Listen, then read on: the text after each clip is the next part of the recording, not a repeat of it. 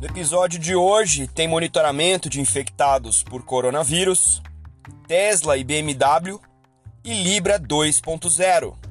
Eu sou Maurício Magaldi e esse é o Block Drops, o primeiro podcast em português sobre blockchain para negócios. As notícias, produtos e serviços que você vê aqui não são nenhuma forma de endosso ou patrocínio, não são correlacionados com o meu trabalho atual e têm um foco totalmente educacional para o mercado. A primeira nota de hoje é mais uma nota é, olhando para a nossa situação atual, né? Em relação ao coronavírus. E uma das coisas que tem sido discutida para tentar permitir a abertura ou relaxamento do isolamento social é o aumento do controle de infectados. Se você consegue controlar melhor infectados, você não precisa de um isolamento social tão drástico como o que a gente tem vivido é, nos estados e países que estão levando esse problema de saúde a sério. Então eu estava dando uma olhada em alguns papers uh, na internet e trombei com uma matéria da Exame, que está aí no, na descrição do episódio, que diz que tem uma plataforma que está sendo desenvolvida no Brasil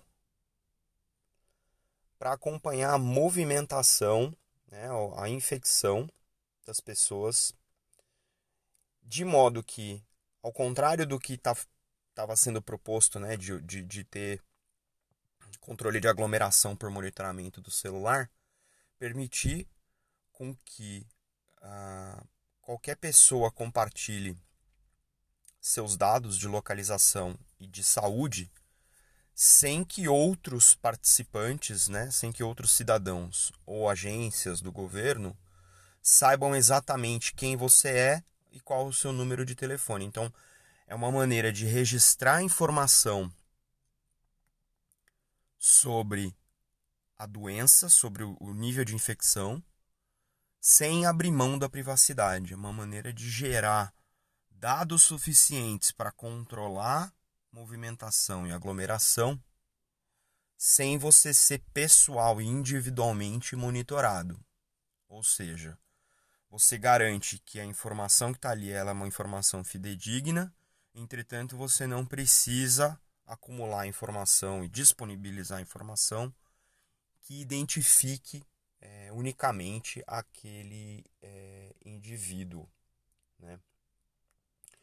O, a matéria traz o André Salem, que é o desenvolvedor, né, o idealizador da plataforma. O André está é, mais do que convidado para fazer aqui um Block Talks com a gente. Vamos tentar trazer o André para falar. É...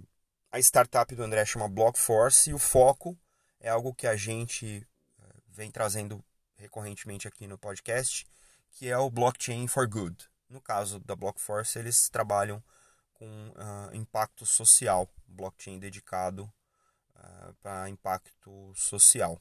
Né? A plataforma para monitoramento de infectados que a Blockforce desenvolveu chama Desviralize. O usuário informa o número de celular, responde um questionário sobre a situação de saúde, se tem sintomas do, do, do da Covid-19, se já foi testado, se teve algum contato com alguma outra pessoa, etc. E aí a, a solução cria esse registro único no blockchain, só com os dados de localização e saúde, sem os dados individualizados. É, e aí isso fica distribuído e acessível para uh, análises de aglomeração. Então, é, de verdade, acho que de parabéns aqui, Blockforce, André e o time, porque realmente são, são muito uh, são muito poucas as preocupações que a gente vê com privacidade e esse é um fator interessante e é uma das características que o blockchain traz para a mesa, não só nesse caso, como em vários outros casos, que é a, a retomada da privacidade dos dados individuais. Né? A gente está aí às vésperas de ter é, o adiamento da Lei Geral de Proteção de Dados aqui no Brasil, que é um problema por si só na situação que a gente está vivendo, mas é interessante ver que tem uh, cabeças pensando aí em como uh, auxiliar o combate à pandemia sem necessariamente abrir mão da privacidade e comprometer dados individuais para potenciais usos é, indevidos e, e, que dirá até, até mesmo ah, ah, autocráticos. Né? Vamos acompanhar como é que essa adoção dessa plataforma evolui e tentar trazer o André para falar com a gente aqui no futuro. É isso aí.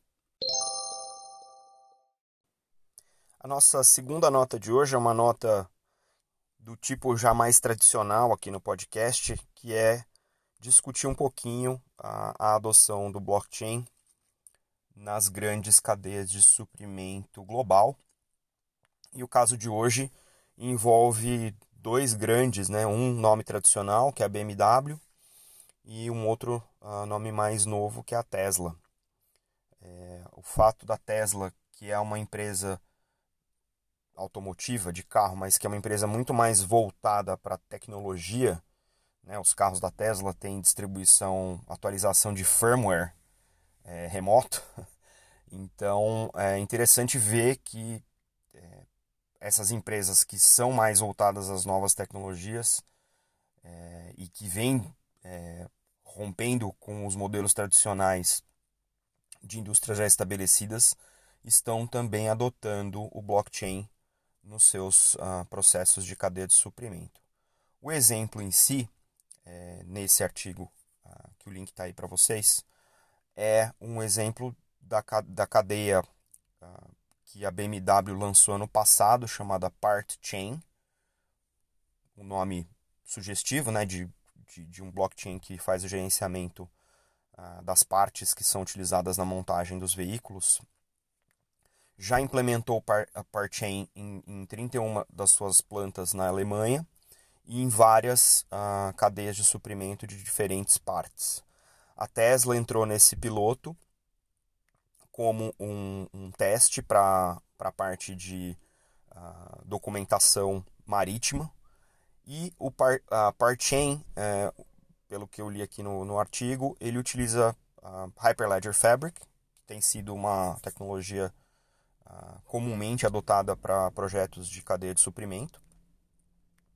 E o consórcio que opera esse parchain é formado por vários, uh, vários carriers, várias uh, transportadoras marítimas grandes, que, uh, e, e, e, é implementado por uma empresa de tecnologia chamada CargoSmart, que já fazia software para transporte marítimo e agora está incorporando é, o blockchain, né, com essa solução part-chain, junto com ah, as transportadoras marítimas, as montadoras, está dando suporte para que isso ah, digitalize aí o processo ah, de comércio internacional e de cadeia de suprimento neste, nessa indústria, né, na indústria automotiva.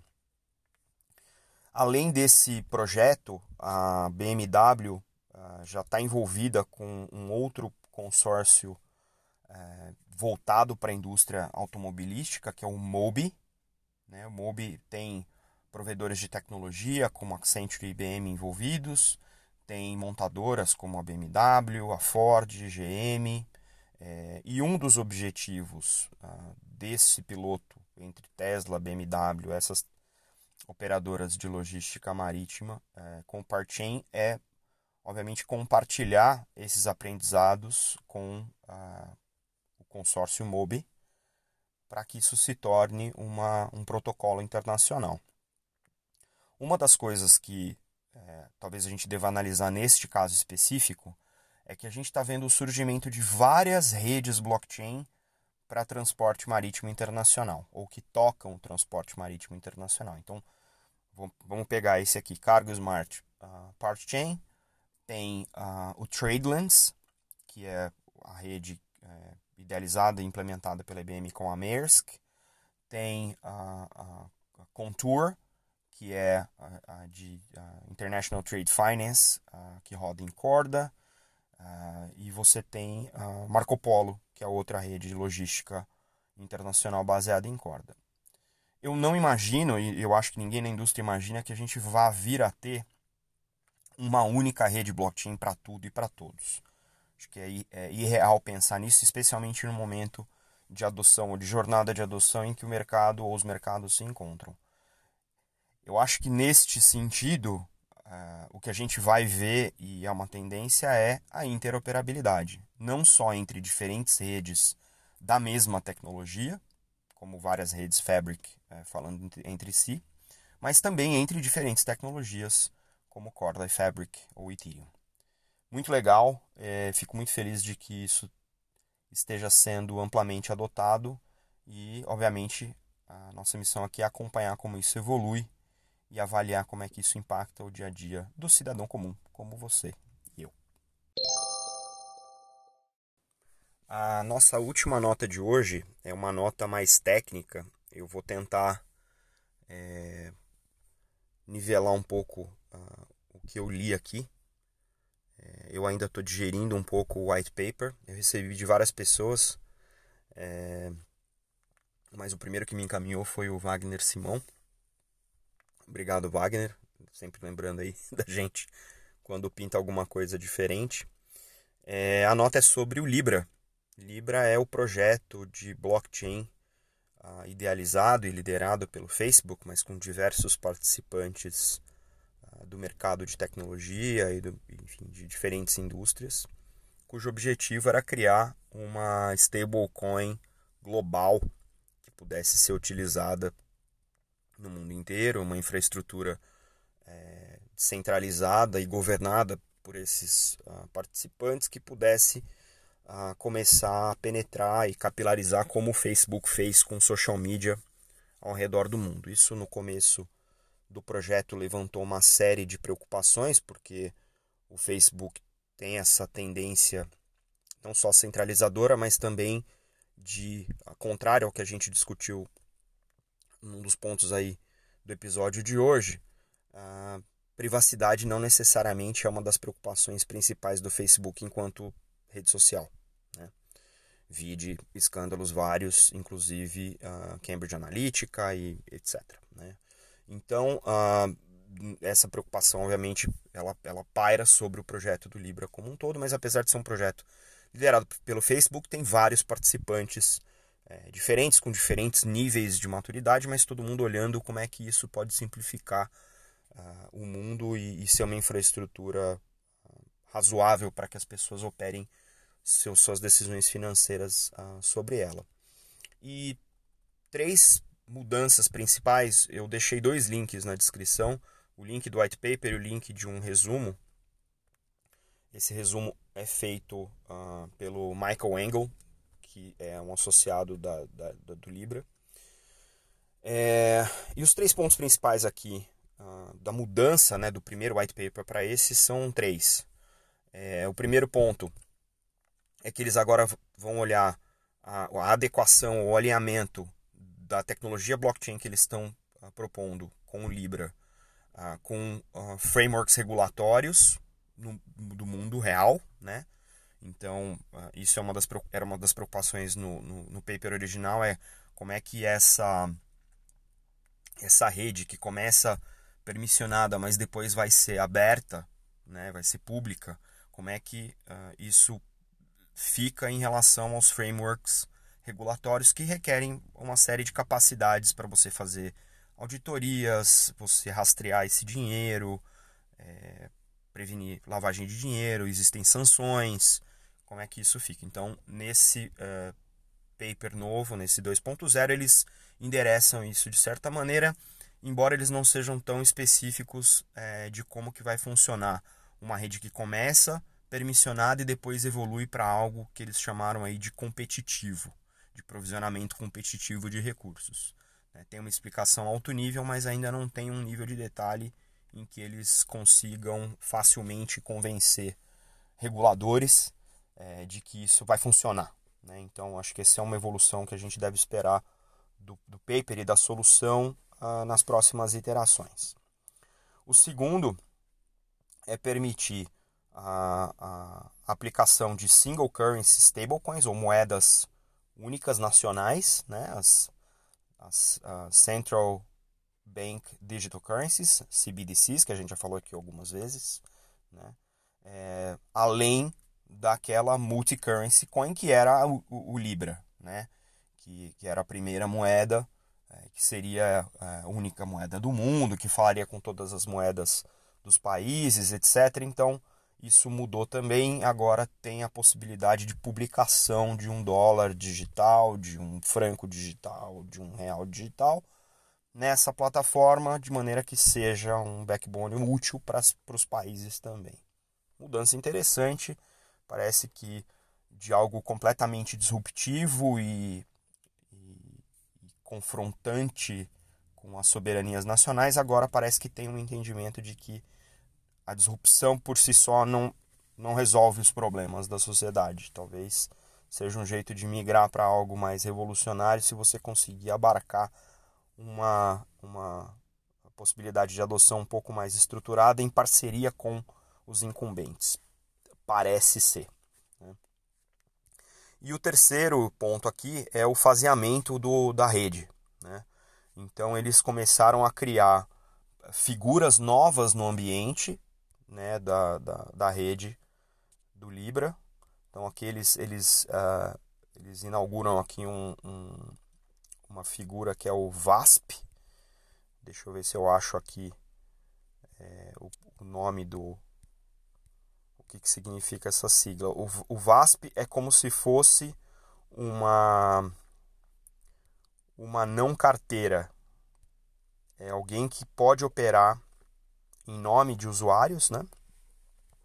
Para que ele seja, uh, para que ele seja possível operar na rede sem ter uma carteira é, publicada na rede, é, fazendo os controles de compliance, etc. Então, é interessante que esse rollout seja faseado literalmente por, uh, por tipos de participação, né? interessante, para que isso uh, não seja feito de maneira é, centralizada, ele possa ser espalhado e pulverizado fase a fase. É uma boa resposta da, da organização em relação às críticas que vinham recebendo. É interessante agora entender como é que isso vai ser tangibilizado e como é, quando que as pessoas ou os países vão começar a ter acesso a esse tipo de tecnologia para testar se esse modelo realmente para de pé.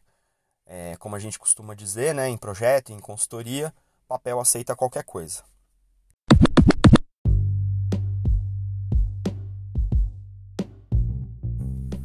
Bom, pessoal, é isso. O episódio de hoje fica por aqui.